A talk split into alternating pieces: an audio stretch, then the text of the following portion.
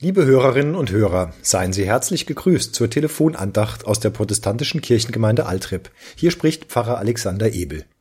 Es ist Erntedankzeit. Am Sonntag haben wir das in unserer Kirche gefeiert und auch eine Form gefunden, miteinander das Agape-Mahl zu genießen. Brot und Trauben aufgespießt, so dass jeder und jede sich ein Spießchen nehmen und wir gemeinsam essen konnten. Ein verbindendes Gemeinschaftserlebnis, trotz des geforderten Abstands und der Hygieneregelungen was wir zum Leben brauchen. Unter dieser Überschrift stand der Gottesdienst. Und genau dazu hatten wir in der Woche zuvor im Religionsunterricht an der Grundschule Ideen gesammelt. Da kam eine ganze Tafel voll zusammen. Was wir zum Leben brauchen. Zuerst einmal das ganz Grundlegende. Essen und Trinken. Und das Sonnenlicht und die Luft zum Atmen. Und an Feuer dachte ein Mädchen. Dann aber auch unsere Umwelt, die Natur, Bäume und Tiere. Überhaupt die Erde und was sie uns an Verwendbarem zur Verfügung stellt, Steine und Holz als Baumaterial. Eine Wohnung zu haben, ein Dach über dem Kopf. Klamotten, sagte jemand ein bisschen flapsig. Die Familie wurde natürlich auch genannt und Freunde. Weil wir mit denen auch kommunizieren wollen und müssen, dachte ein Kind an Worte, Sprache. Und dann ging es sogar noch an abstrakte Begriffe.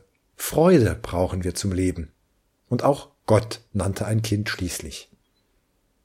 Im Vater unser heißt es, unser tägliches Brot gib uns heute.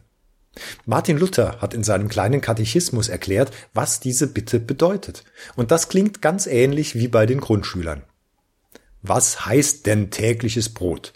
Alles, was Not tut für Leib und Leben, wie Essen, Trinken, Kleider, Schuh, Haus, Hof, Acker, Vieh, Geld, Gut, fromme Eheleute, fromme Kinder, fromme Gehilfen, fromme und treue Oberherren, gute Regierung, gut Wetter, Friede, Gesundheit, Zucht, Ehre, gute Freunde, getreue Nachbarn und desgleichen.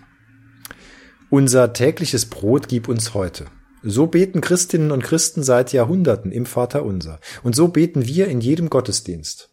Doch der Mensch lebt nicht vom Brot allein, und so bitten wir, wann immer wir das Vaterunser beten, um all das, was wir zum Leben brauchen, um das, was wir jeden Tag aufs Neue von Gott erbitten, um unser tägliches Lebensbrot.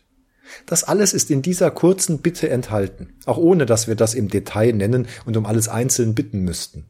Wir verstehen das, weil Brot zu haben so etwas Grundlegendes ist und Brot eben mehr ist als Brot. Das Erntedankfest macht dich darauf aufmerksam, dass es nicht allein in deiner Hand liegt, dass du alles hast, was du zum Leben brauchst. Bei Licht und Luft und dem Boden unter deinen Füßen ist das ja noch ganz offenkundig. Dafür kannst du nicht selbst sorgen, das hast du nicht selbst gemacht. Aber auch, dass dir die Kraft und Lebensenergie gegeben ist, für deinen Lebensunterhalt zu sorgen, dafür, dass du zu essen und zu trinken hast, das ist nicht selbstverständlich dass du Menschen in deiner Nähe hast, die dir am Herzen liegen und denen du am Herzen liegst. Oder einfach Gesellschaft, jemanden zum Reden, etwas zu tun. Das Erntedankfest macht dir bewusst, in wie vielem du abhängig bist, ob dir das gefällt oder nicht. So vieles, was einfach da ist, was einfach gegeben ist, vorfindlich, vorgegeben. Geschenk, wenn du so willst. Ernte, Dank, das ist dankbar sein für den Mechanismus, den wir nicht selbst geschaffen haben, dass das, was wir tun, auch etwas hervorbringt, etwas bewirkt, das Segen darauf liegt. Ernte Dank. Auch angesichts dessen, worauf wir in den vergangenen Monaten alles verzichten mussten, was zuvor so selbstverständlich zu unserem Leben gehörte. Manchem trauern wir immer noch hinterher, aber wir haben auch Neues gefunden, andere Wege zueinander. Es ist in vielem immer noch schwierig, eben nicht selbstverständlich. Und so beten wir zu Gott.